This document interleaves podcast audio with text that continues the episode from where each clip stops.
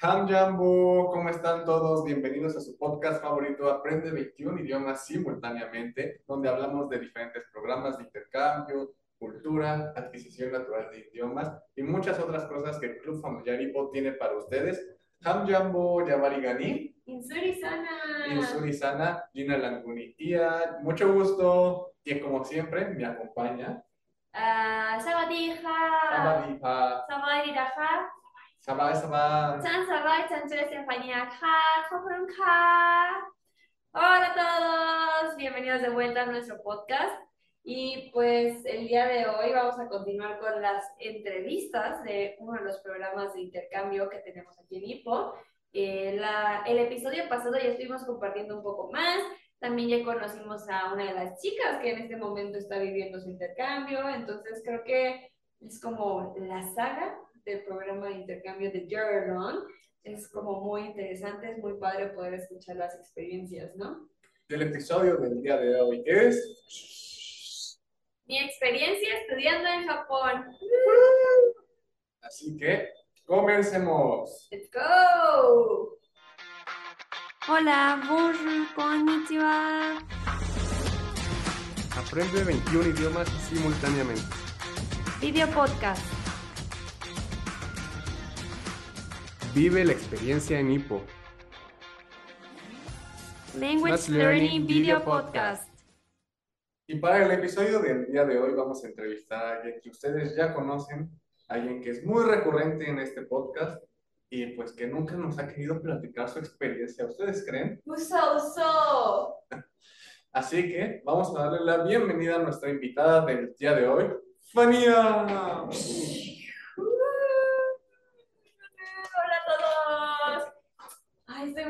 Contenta de, de poder participar en este podcast con, con nuestra estrella, Ian.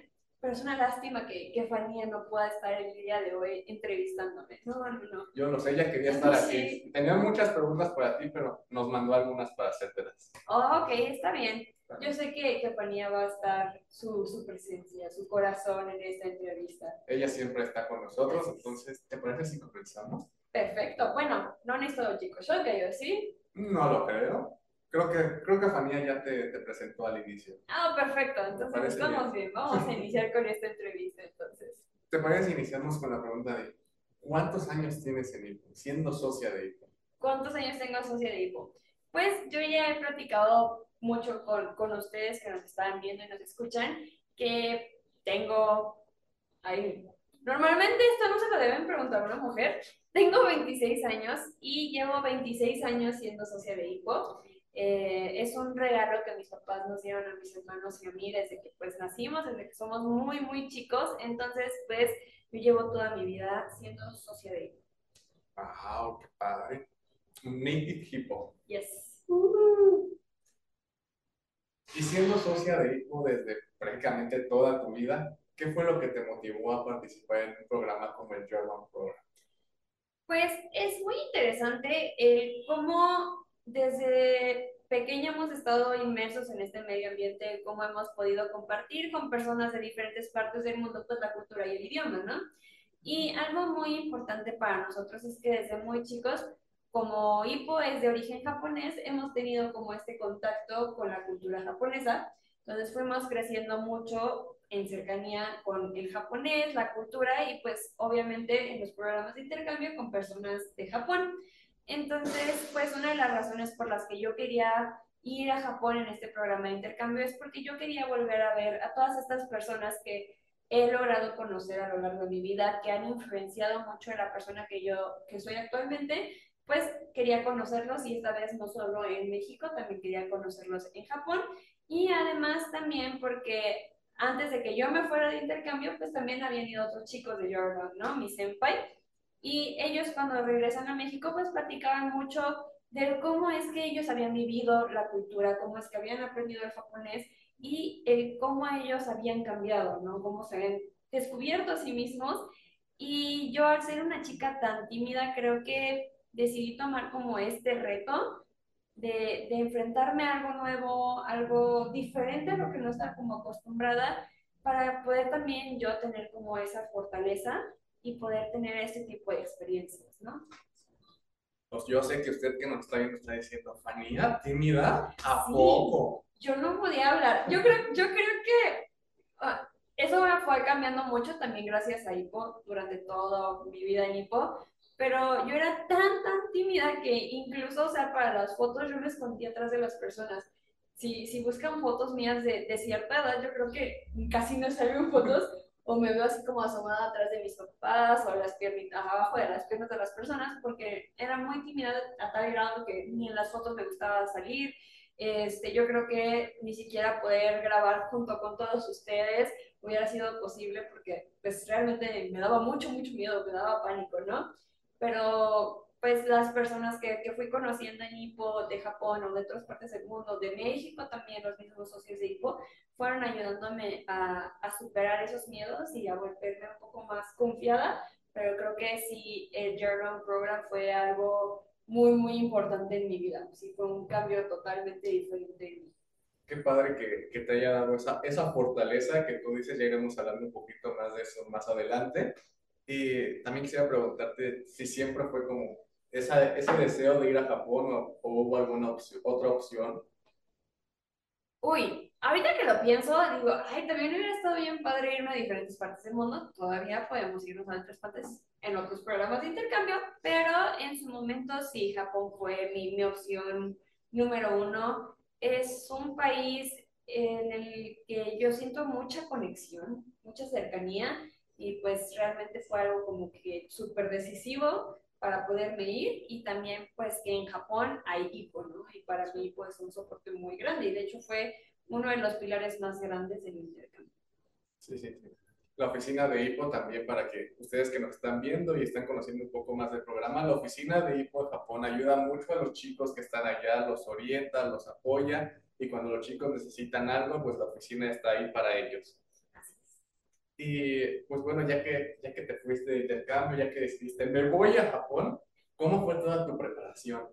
Ay, bueno, cabe mencionar que yo me fui en el 2013, ya pasaron varios años de esto, entonces que me estén haciendo estas preguntas es muy interesante, es como recordar casi, casi muchas cosas del pasado, pero pues algo muy, muy importante siempre fue hipo, participar en las sesiones, el poder agarrar el micrófono enfrente de varias personas, en las sesiones muestra de hipo, empezar a tomar también como partido y empezar a hablar, compartir este, algunas cosas de qué es hipo, fue algo muy importante también en mi preparación por esa parte de, mi timidez, ¿no? O sea, como que yo podía hacer las cosas, las sesiones de hipo, el poder compartir con los demás socios, este, pues, todas mis experiencias. Obviamente, escuchar mi material de hipo fue algo fundamental. Algo muy interesante es que siempre hemos escuchado mucho nuestro material. En la casa tenemos varias bocinas, pero también mi hermana ella se fue de Yearlong antes que yo, entonces ella empezaba a hablar también mucho en japonés conmigo, ¿no? Entonces de esta forma fue como un juego entre, entre nosotras que me fue ayudando muchísimo en, en, poder estar inmersos aún más en el medio ambiente como del japonés, pero como en Japón también hay hippo, obviamente, no solo fue japonés, sino también muchos idiomas. Claro que sí, aparte como dices, los demás idiomas siempre te ayudan a, a sacar más sonidos del idioma en el que estás interesado, esa resonancia, las similitudes. Así que ya saben, escuchen su material en varios idiomas para que ustedes mismos puedan sacar más sonidos, puedan descubrir a lo mejor algo que se les podía complicar en el japonés, escuchan algo en chino y dicen, ah, se puede pronunciar parecido. Entonces ya saben, escuchen su material. Y a mí me gusta mucho saber lo, lo emocionante, ¿sabes? Oh, no. Entonces, ¿cómo fue ese momento ya cuando te ibas a Japón y cómo fue ese momento que ya llegaste y dijiste, oh, por Dios, ya estoy aquí? Yo me acuerdo mucho que en el congreso antes de, de, de mi journal, que fue, me parece, de Oaxaca, participé en, el, en, la actividad especial de congreso y todo, me tocó mucho hablar en japonés y llegaron los socios de Japón que vinieron al congreso muy emocionados, ¿no? Ay, Fanny, hablas muy buen japonés y de repente empezaron a hablar en japonés conmigo y yo, ¿no? Entonces, como que desde ese momento fue empezarme a dar cuenta de que ya me, me iba, ¿no? Y estaba muy nerviosa, la verdad estaba muy, muy nerviosa. Lloré muchísimo, no, no de tristeza, de nervios, estaba súper paniqueada, o sea, la verdad sí fue de en qué me estoy metiendo, ¿no? Pero ya que llegué a Japón, eh, fueron de parte de la oficina a recogernos al aeropuerto y ya después fuimos a la terminal como de autobuses, ahí nos re recibieron nuestras familias. Yo estaba súper nerviosa porque la familia que me recibió en Japón es una familia que pues hemos tenido contacto con ellos desde que yo era muy, muy chiquita, ¿no? De hecho, o sea, creo que mi hermana Kanako, mi hermana, mi hermano Taki, Javi y yo, los, los cinco, si somos cinco, hemos como tenido contacto, hemos sido amigos desde muy pequeños, pero pues yo la verdad no me acordaba mucho, ¿no? Mi mamá había venido a México y yo no me acordaba realmente de ella. Estaba así como yo, porque dije, los reconoceré, sabré quiénes son. Este, en el momento en el que yo llegué a Japón, eh, pues me sentí en casa, me sentí en familia, me sentí en un medio ambiente realmente a salvo. Entonces creo que incluso la comunicación, que era algo que a mí me daba mucho miedo, este, fluyó. No, no hubo ningún inconveniente ni nada, o sea, simplemente fue algo natural. Qué padre. Y, y siguiendo con lo, lo, mismo que decías de la familia adoptiva, ¿cómo fue esa conexión con tu familia? ¿Qué, qué tan complicado, qué tan fácil fue el, el adaptarte a su estilo de vida? Fue muy interesante. Mi familia es la familia Yasufuku. Está formada por mi papá, mi mamá, mi hermana mayor, mi hermano que es de mi misma edad y yo. Ha ido creciendo, ahora tenemos dos hermanos, bueno, tengo otros dos hermanos coreanos, pero la dinámica fue muy interesante. Les comentaba que yo los conocía desde muy chiquitos, de hecho hay fotos este, donde estamos y creo que yo conocí a mi hermano Taki cuando los dos teníamos un año, ¿no? Entonces, pues ya estaba como esa conexión ya de amistad de, de años, pero yo creo que la familia Yasufuku fue la familia que yo necesitaba, de la que yo necesitaba aprender. Eh, como la niña tímida que era, toda llorona y así como, no, Nakimushi. Eh, mi familia es una familia extremadamente linda, extremadamente amable, pero también son muy fuertes, ¿no? Mi hermana creo que también tuvo, mi hermana Kanako de Japón también tuvo como su proceso para volverse más segura de sí misma y todo. Entonces, creo que ellos ayudaron a fortalecer mucho mi corazón, porque lo que me faltaba era como mucha confianza en mí misma. Y pues creo que fue como dedo, no, anillo en el dedo. Yo decirlo al revés, qué vergüenza como mi hermano Javi. Entonces creo que fueron como perfectos para lo que yo necesitaba y aprendí muchísimo de ellos.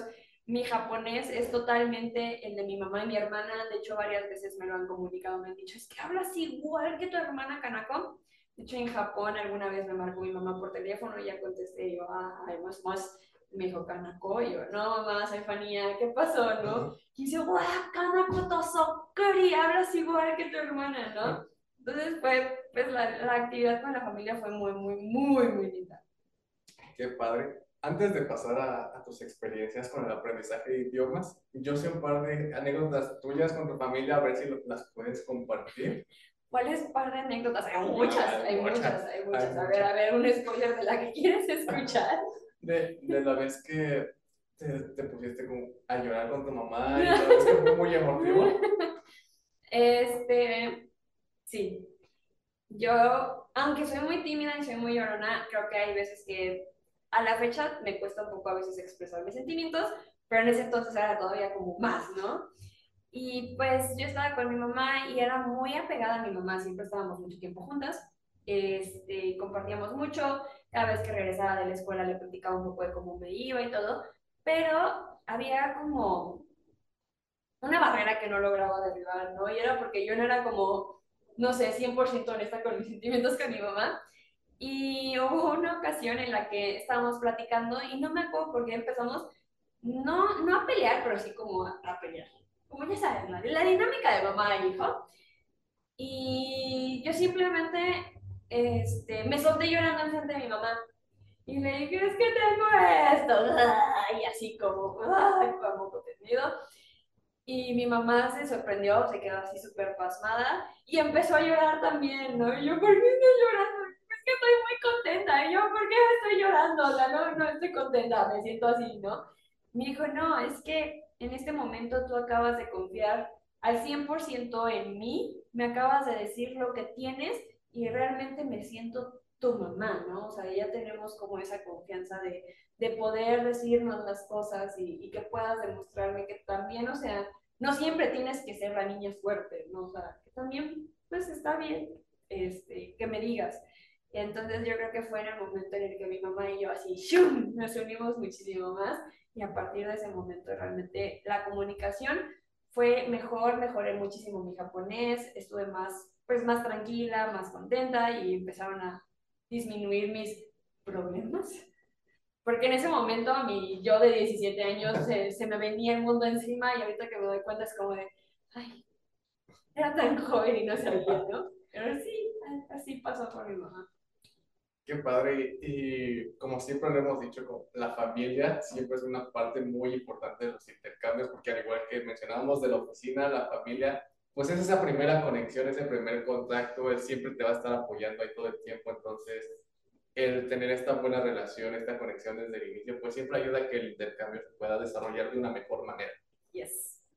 Y pues la otra anécdota que quiero saber. Oh my God en algún podcast pasado tú nos comentabas de que tu mamá en Japón te sorprendía siempre que llegabas y le comentabas como todo tu día, ¿no? pues sí, creo que es algo que llevé yo a Japón, eh, aquí en casa en México.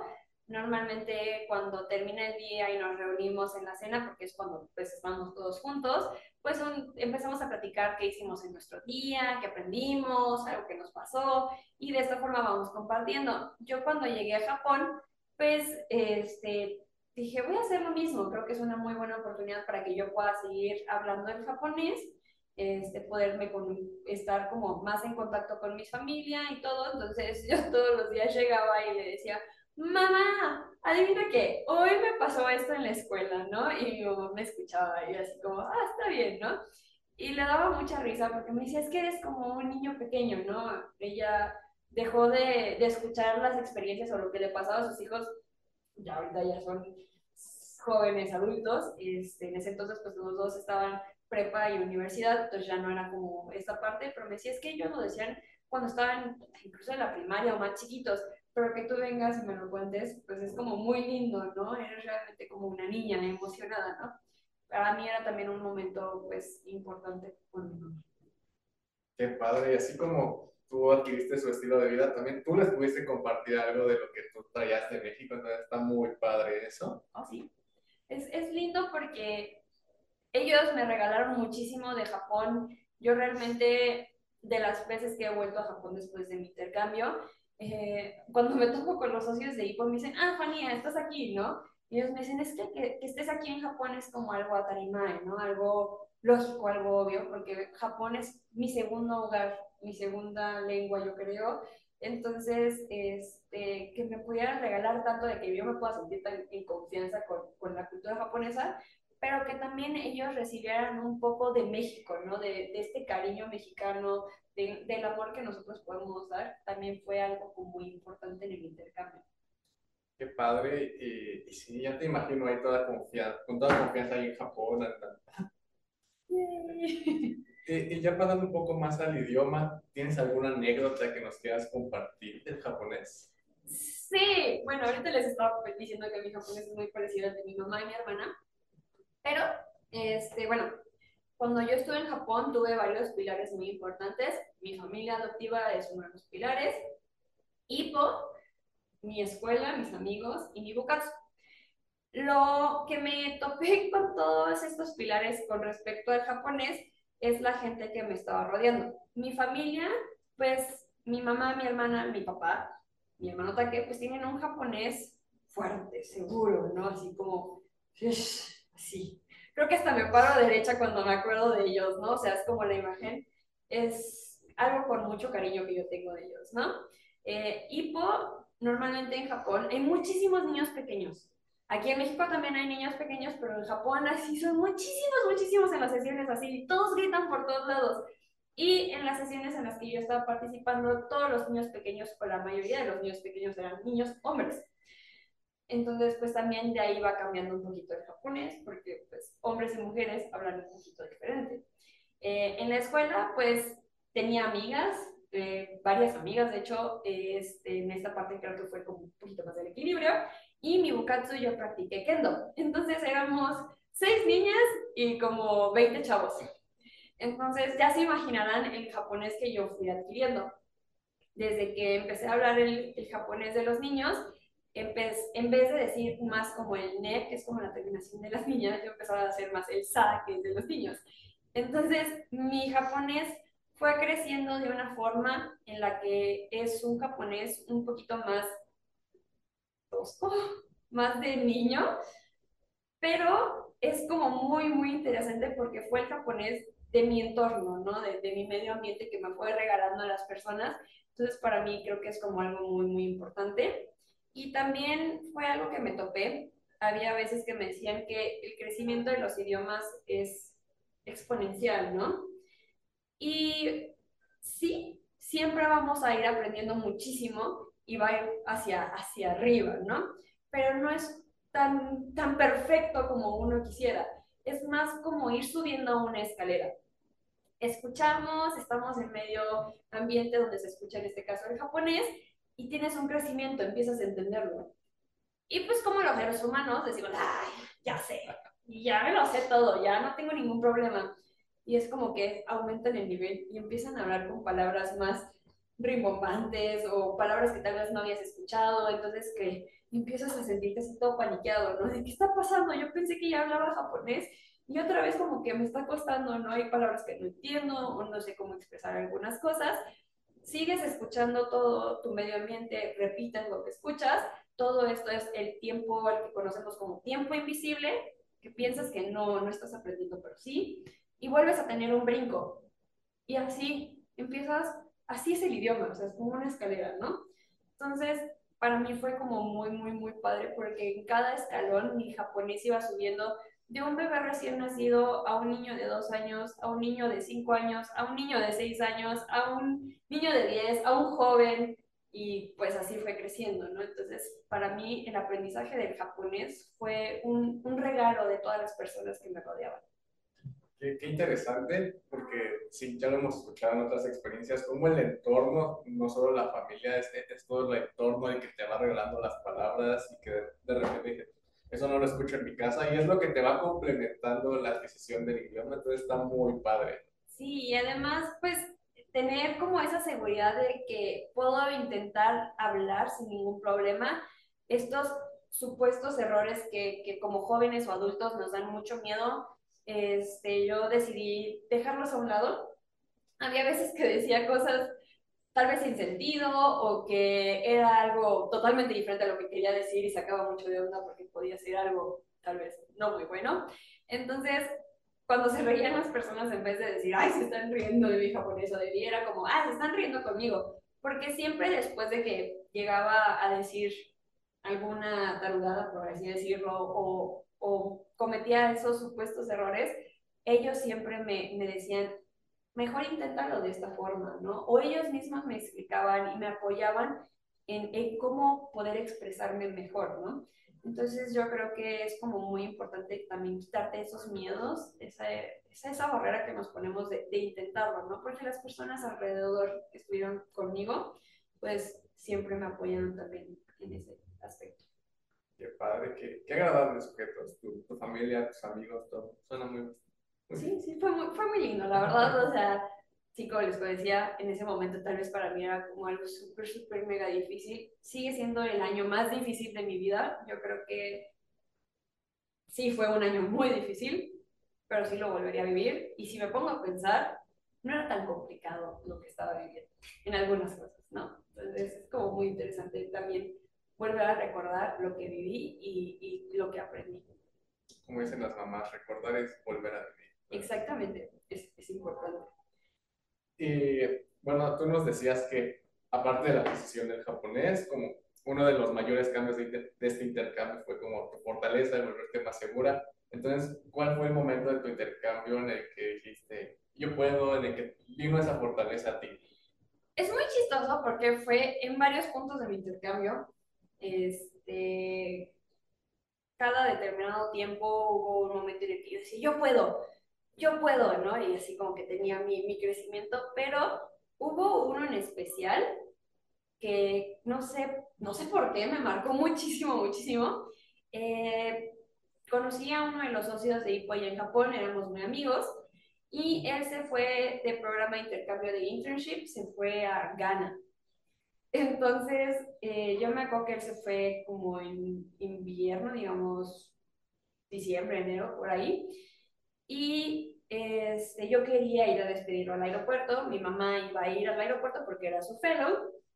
Entonces yo le dije a mi mamá, quiero ir. Me dijo, no, Fania, porque pues está nevando, no sabemos cómo va a estar el transporte, no sabemos a qué hora vamos a regresar a casa, mañana tienes escuela, mejor quédate. Y yo le dije, no, yo quiero ir, o sea, yo quiero ir a despedirlo porque fue alguien con el que hablaba mucho, porque yo estaba en Japón, él se estaba preparando para irse de intercambio, entonces tuvimos como ese, no sé, como esa conexión, ¿no? De, de, la preparación y todo. Entonces yo le dije, por favor, déjame ir, yo sé que puedo este, aguantar, además soy una persona muy dormilona, me gusta descansar y todo, dormir mis horas diarias, entonces yo dije, yo puedo, y mañana me voy a la escuela y no me voy a quejar, no voy a decir nada, yo, yo quiero ir. Yo, está bien. Ese día logramos llegar de milagro al aeropuerto, ya no pudimos regresar, nos quedamos atorados en muchas estaciones por lo de la nevada y todo. Este, yo sugerí varias cosas, apoyé a mi mamá, estuvimos en el aeropuerto, en los trenes y todo, y la apoyé.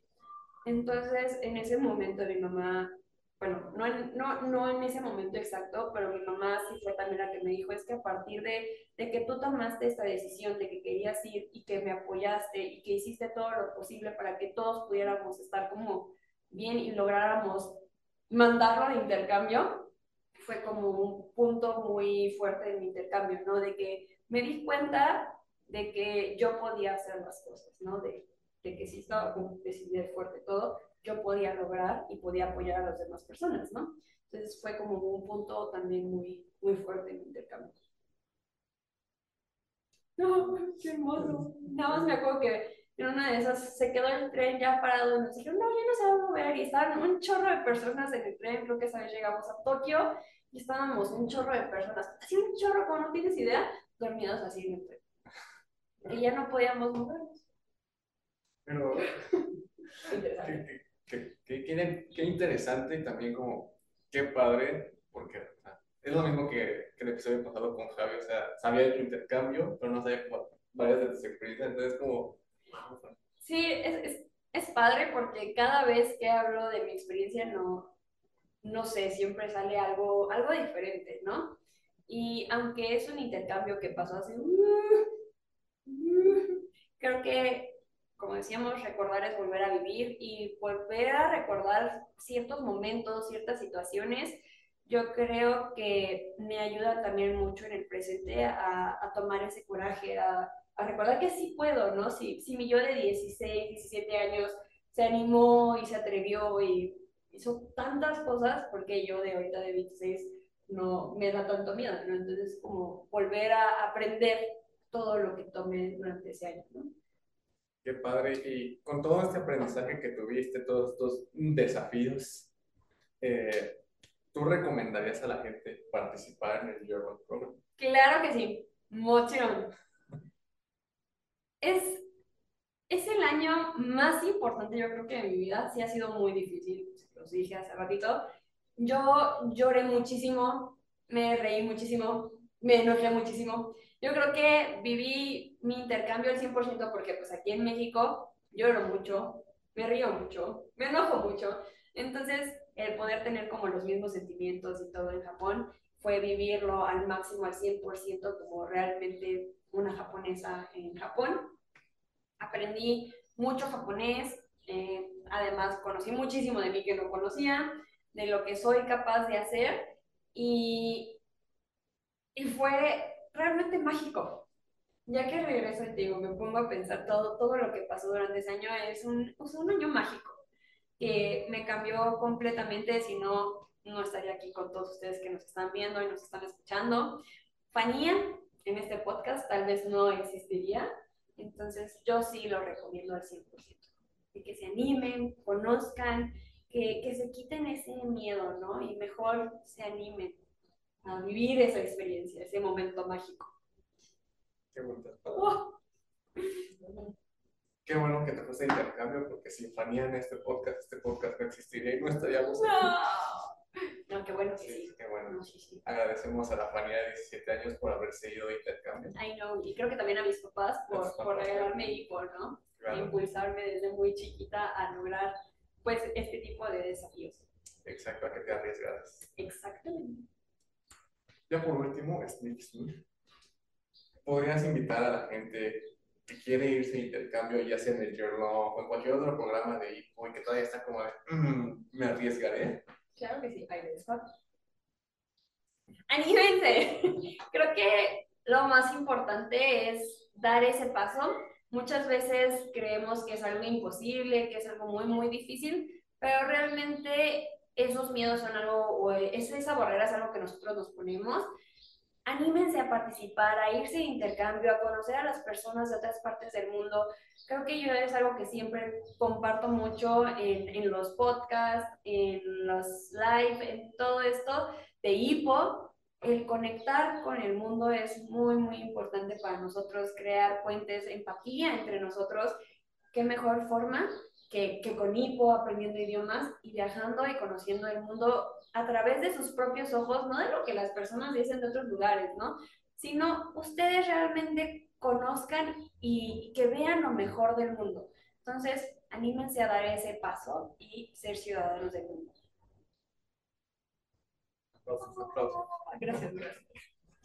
Y pues, muchas gracias, Fanía, por compartirnos tu experiencia. Ya, gente, ustedes que lo pedían, que lo querían, aquí está un poco de la experiencia de Fanía en su intercambio a Japón. Si ustedes quieren saber alguna otra cosa de Fanía, déjenlo en los comentarios. Ahí si tienen alguna pregunta, tal vez vuelva a salir aquí con lo que ustedes manden. Bueno, siempre es algo, ¿no? Pero, Eh, sí, puede salir entrevistada otra vez. oh Sí, my. God. Entonces manden sus preguntas, si ustedes han ido de intercambio y pues pueden decir también, ah, Fanny, a mí también me pasó algo similar, también escríbanos en los comentarios, nos encantaría saber. También cualquier otro tema que a ustedes les gustaría de que habláramos, pónganlo ahí. Y pues, ojalá puedas venir de nuevo y Fania esté aquí para hacerte algunas preguntas. Esperemos, este, pues sí coincidir en la próxima entrevista, Fania y yo, y que podamos platicar un poco más de nuestras experiencias en IPO. Sí, sí, porque yo sé que Fania tiene experiencias muy parecidas a la tuya, entonces estaría muy interesante. Sí. Y pues, muchas gracias a todos por escucharnos y o vernos. Y los esperamos en el siguiente episodio. ¿Te parece si hacemos Saichen? Me parece muy bien. ¿En qué idioma quieren ser Saichen el día de hoy?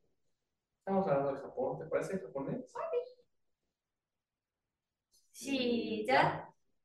Sayonara, minasan, sayonara, matorimashou, sayonara, sayonara, sayonara, minasan. Arigato, sayonara. Casi lo hago en chino. Perdónenme todos.